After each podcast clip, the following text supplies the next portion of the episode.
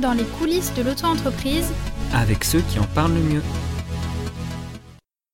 Bonjour à toutes et à tous, soyez les bienvenus dans le podcast Auto-entrepreneur. Vous êtes en compagnie de votre dévoué Nicolas et de la pétillante Elena. Bonjour à tous Pour euh, ce qui va être le dernier épisode en fait de cette première saison. Déjà, hein, Elena?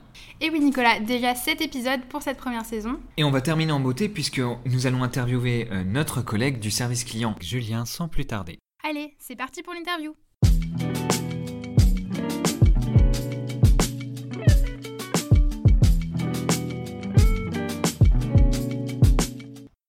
Julien, sois le bienvenu. Comment ça va aujourd'hui? Eh ben, ça va super, merci beaucoup. Eh bien écoute Julien, ce que je te propose c'est de te présenter en une phrase. Oui, bien sûr. Ben, je m'appelle Julien, euh, comme euh, tu viens de le dire, Nicolas. Et euh, voilà, pour résumer, moi, j'aide les porteurs de projets à s'établir et à gérer leur auto-entreprise. Donc tu travailles pour le portail auto-entrepreneur. Est-ce que tu peux nous faire un petit historique de ben, qu'est-ce que le portail auto-entrepreneur, comment ça a commencé, quelle est sa vocation? Le portail auto-entrepreneur existe depuis un petit moment ma- maintenant, euh, création en, en- en 2013. Et euh, la vocation de ce service, c'est euh, d'accompagner les porteurs de projets qui ont choisi le statut de micro-entreprise pour s'établir en tant qu'indépendants. sur à la fois leur démarche administrative. Donc nous accompagnons ces porteurs de projets à la fois sur des démarches de création d'activité, mais aussi de cessation ou de modification d'activité. Euh, et ça ne s'arrête pas là, puisque l'idée c'est de pouvoir continuer à accompagner ces personnes une fois euh, l'activité et la structure créées dans la gestion de leur micro-entreprise. Comment ça a débuté les tout débuts du, du régime micro-entrepreneur et au portail auto-entrepreneur? Alors, les tout débuts du régime, euh, le statut a été créé en 2000, euh, 2009. euh, donc un statut très très simplifié par rapport à tout ce qui existait auparavant. Alors, ce qui a été un avantage, puisque forcément ça a favorisé la création d'entreprises euh, en France. Le fait que ce soit assez peu légiféré au départ a aussi euh, bah, forcément euh, créé quelques problématiques. Je pense qu'on y reviendra peut-être un petit peu plus tard. C'est vrai que le régime de la micro-entreprise s'est euh, nettement complexifié au, fil, euh, au fil des années, même si ça reste encore ce qui est de plus simple aujourd'hui euh, en France en matière de création d'entreprise. En ce qui concerne portail auto-entrepreneur, euh, eh, grosse, grosse évolution euh, au niveau des, des- des équipes. On a commencé avec une équipe euh, très, très réduite. Euh, voilà, moi je suis arrivé, euh, on avait deux personnes euh, au support client. Et concrètement, bah, on attendait un petit peu euh, l'arrivée des dossiers, les sollicitations. Aujourd'hui, euh, aujourd'hui, ça a bien changé. On est, euh, on est extrêmement sollicité. On est, on est très heureux d'être sollicité comme ça. Donc ton rôle, j'imagine, a évolué depuis les débuts en 2013 à aujourd'hui? Oui, absolument. Mon rôle a, a pas mal évolué. Euh, moi, je suis responsable du service client donc pour euh, Portail Auto-entrepreneur.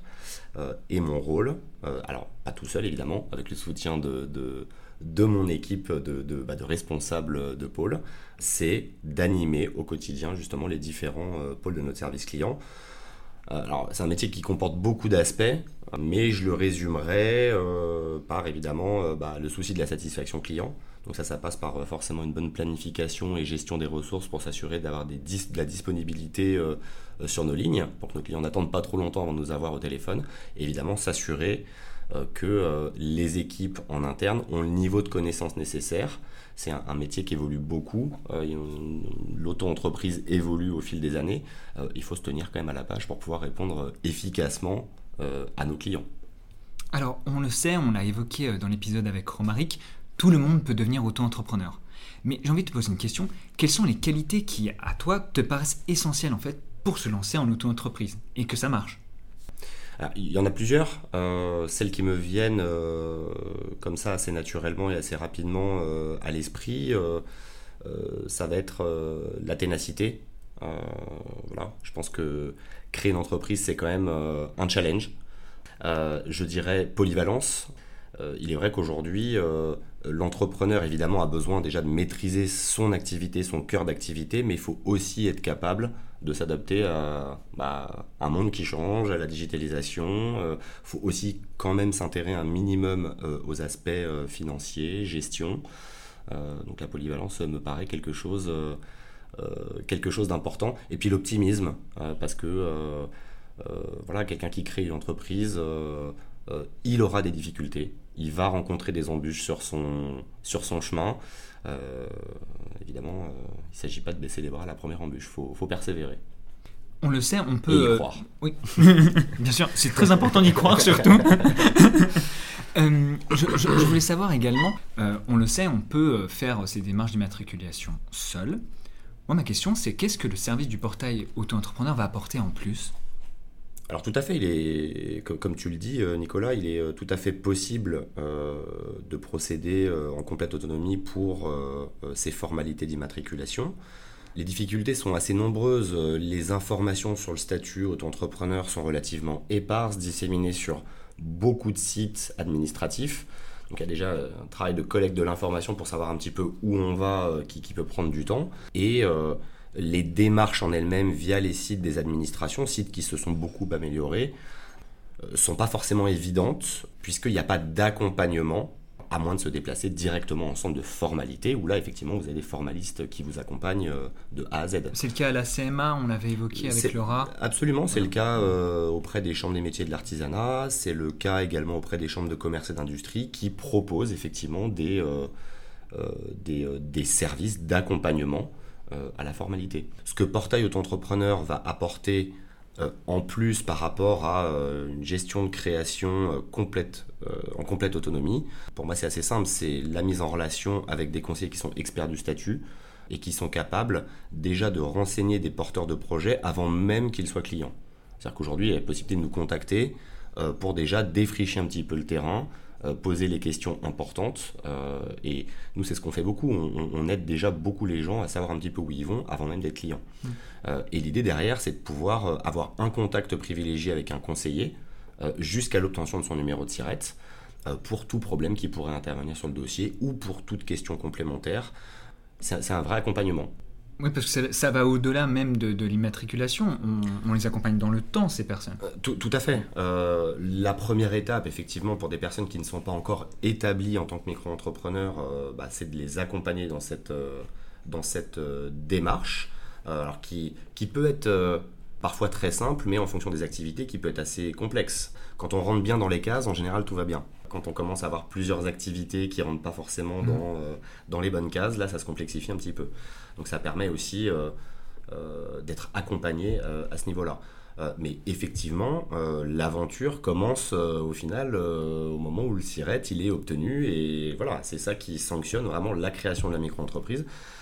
Et là, il y a des nouvelles difficultés qui se présentent. Euh, donc euh, voilà, des courriers qui arrivent un petit peu en pagaille, euh, Oui, les déclarations de chiffre d'affaires, comment est-ce qu'on déclare son revenu. euh, voilà, il y a beaucoup, beaucoup, beaucoup de questions. c'est exactement ça, euh, mon, mon ressenti euh, sur nos réseaux sociaux, par exemple, c'est que les personnes sont pressées d'avoir le numéro de SIRET parce qu'ils pensent qu'une fois que, que- que ce Graal est obtenu, bah, c'est parti pour l'auto-entreprise et que ça va bien se passer, sauf que derrière, il y a plein de choses à penser.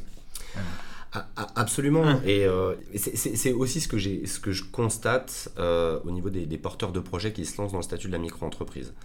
Euh, c'est qu'il y en a quand même un certain nombre d'entre eux qui ont tendance à, à- à ne voir que le numéro de SIRET sans forcément savoir ce qui va les attendre derrière. Il y a encore, un, je pense pour un certain nombre de personnes, un manque d'anticipation. Euh, et ce que je peux comprendre, hein, euh, beaucoup de personnes sont parfois dans l'urgence, euh, parce qu'on parle quand même de, revenus financiers aussi. Mais je pense que ne pas prendre le temps suffisant de savoir un petit peu comment est-ce qu'on navigue au départ peut coûter, peut coûter cher après. Et donc là, Julien, tu nous as parlé justement euh, des problématiques que peuvent rencontrer euh, les, micro-entrepreneurs euh, au moment de la création de leur activité. Mais c'est vrai que cette année, on était dans des, dans des circonstances un peu particulières avec notamment le Covid. Et qu'est-ce que tu as constaté y a de différent en fait pour les, les personnes qui se sont lancées pendant la, pendant la crise du Covid? Déjà un niveau d'urgence accru. Très clairement, ça a été une, période euh, qui n'est pas finie d'ailleurs, mais compliquée euh, pour, euh, pour, pour tout le monde. Malgré tout, en termes de création d'entreprise, euh, en général, et d'autres entreprises en particulier, le Covid a été, cette année a été un, il y a eu un vrai boom sur la création d'entreprise. Euh, alors avec des réalités un petit peu diverses derrière ça, pour certaines personnes, ça a été un petit peu le déclic pour franchir le pas d'une création d'entreprise qui, a, qui avait pour, pour un certain nombre de personnes été parfois longuement mûrie. D'un autre côté, euh, ça a aussi conduit des personnes à se lancer euh, bah, faute d'autres solutions viables, parce qu'à un moment, il faut, euh, bah, il faut quand même bien générer vivre et des- manger. il faut bien vivre, il faut bien générer des revenus. Donc pour résumer, je dirais que c'est une année qui a été évidemment source d'inquiétude. On l'a vraiment ressenti, on l'a vraiment ressenti dans la sollicitation de nos clients, à la fois pour les personnes désireuses de se lancer, mais aussi pour celles qui étaient déjà établies. Parce qu'il y a eu bah, évidemment des fermetures administratives, donc perte de revenus, et puis beaucoup, beaucoup de questions et d'incertitudes quant aux mesures de soutien aux entreprises mises en place par le gouvernement. Euh, qui ont été. Euh, voilà, euh, il y a eu quelque chose de fait, hein, ça c'est clair, mais il y a eu des évolutions dans le temps. Et on sentait bien que les gens étaient suspendus au décret et nous appelaient avant même que. Enfin, les gens nous appelaient le, jour de la publication du décret avant même qu'on ait eu le temps de l'éplucher et de le vulgariser. Donc, on a senti un, vrai stress. Après, moi, ce que j'ai envie de retenir, c'est quand même le, positif. Moi, j'ai été assez bluffé par, bah, par la résilience en fait euh, euh, dont on a su faire preuve dans cette, dans cette période euh, délicate. Je pense que je pense que cette période difficile a eu aussi des effets positifs et a poussé des gens à se lancer et, et, à, et à, réaliser qu'en fait ils en étaient capables. Julien, du coup, concrètement, au, au service client, qu'est-ce qui a été mis en place justement pour répondre à ce sentiment d'urgence de la part de nos clients? En relation avec la, la, la crise sanitaire? Oui.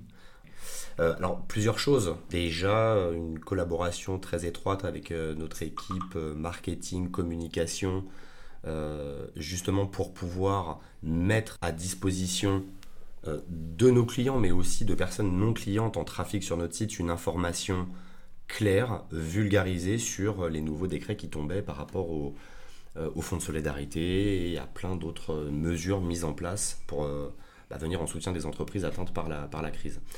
On s'en rend pas forcément compte, mais ça, c'est un énorme travail euh, parce que c'est quand même des, décrets assez lourds, peu digestes, euh, qu'il faut éplucher et vulgariser en un temps, euh, en un temps très court. D'autre part, ce qu'on a mis en place pour un certain nombre de clients qui s'inquiétaient de leur perte de revenus et qui nous contactaient pour nous dire mais écoutez je vais plus pouvoir profiter de votre accompagnement parce que là moi j'ai plus de revenus je peux plus vous payer bah voilà je pense qu'en tant que service client c'est euh, c'est certes hyper important d'être auprès de nos clients quand ils vont bien, mais c'est aussi important d'être euh, là avec eux quand ils vont moins bien.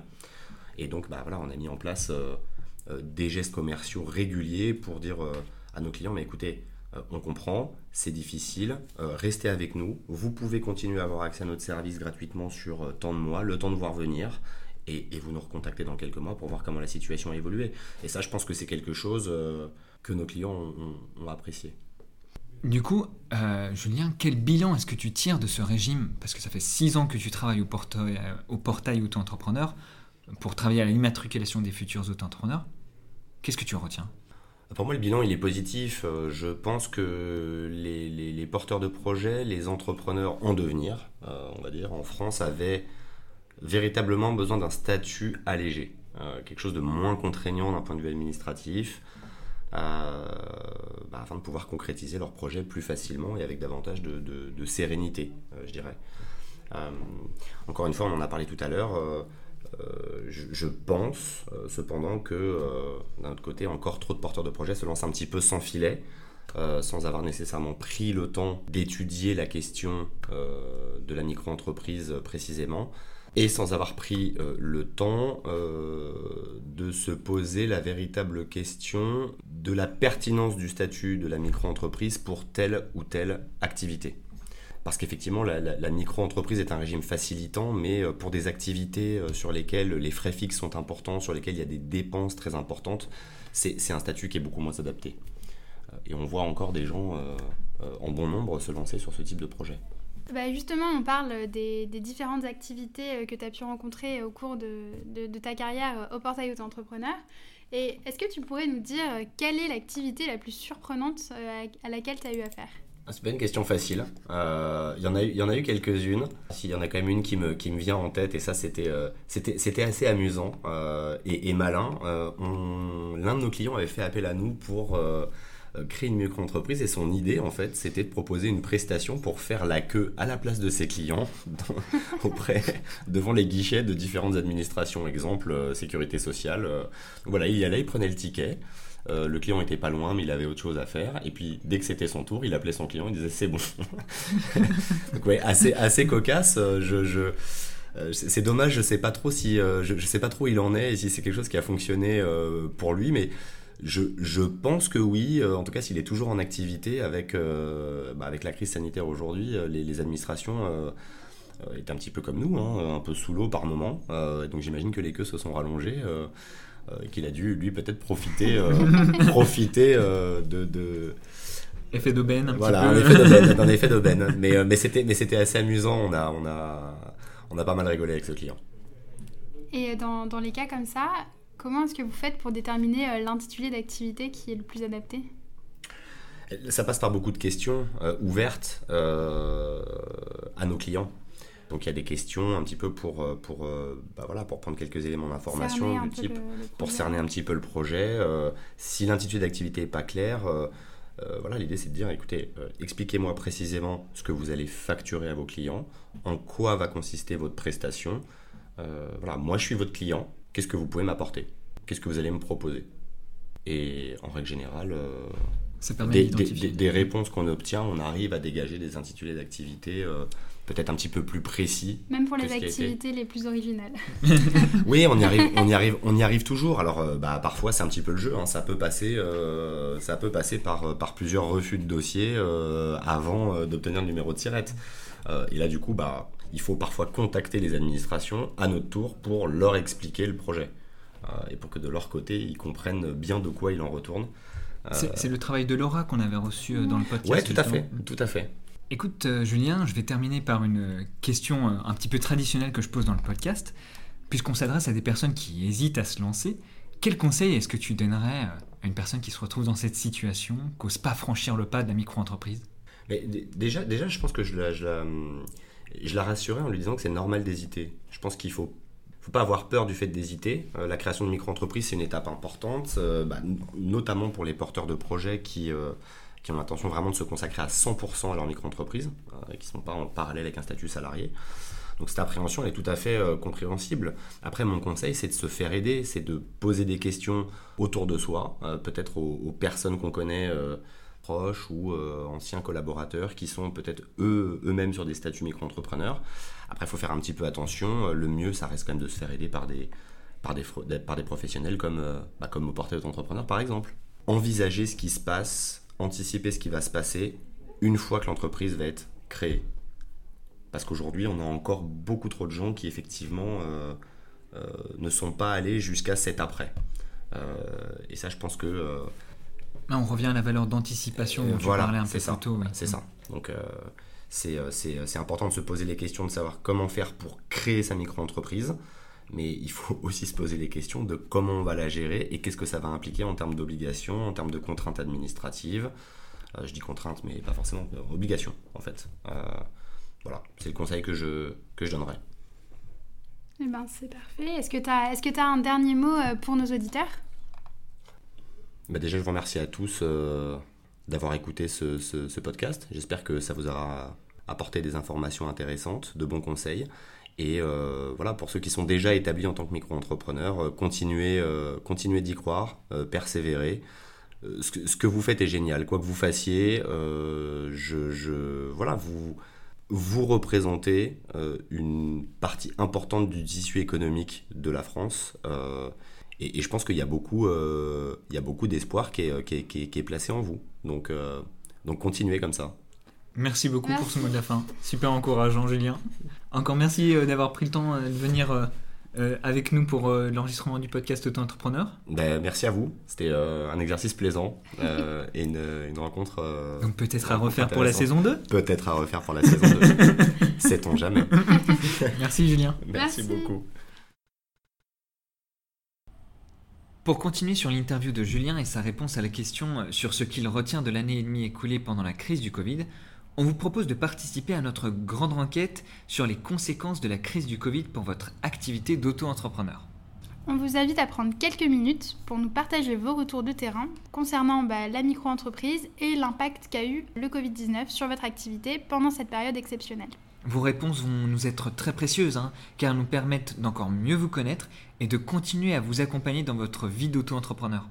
Pour participer, c'est très simple, on vous laisse le lien du questionnaire en description de cet épisode et on attend vos retours avec impatience. Elena, je te propose de faire un, un bilan de cette saison 1 qui s'achève.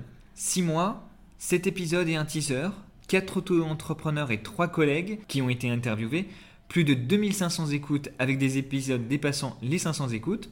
Bah, on est très heureux en tout cas des résultats de cette première saison et on vous annonce déjà la saison 2 pour la rentrée. Dites-nous en commentaire ce que vous avez apprécié dans cette première saison, ce que l'on pourrait améliorer, ce que vous souhaiteriez découvrir également dans nos prochains épisodes du podcast Auto-entrepreneur. Et comme toujours, on a hâte de lire vos retours. Et évidemment, on n'aurait pas pu réaliser tous ces épisodes euh, sans nos invités. Et c'est pour ça qu'on voulait prendre euh, un moment pour les remercier. Donc euh, Romaric, Clara, Nicolas, Laura, Manon, Mélanie et Julien qui ont pris le temps d'échanger avec nous et de nous partager leur parcours et leur expérience. On espère qu'on aura réussi à vous inspirer et à vous rassurer et à vous partager les meilleurs conseils pour démarrer votre activité d'auto-entrepreneur. Sur ce, on vous souhaite un bel été. Et on se retrouve dans vos écouteurs à la rentrée. À, très, bientôt, sur, tous nos réseaux.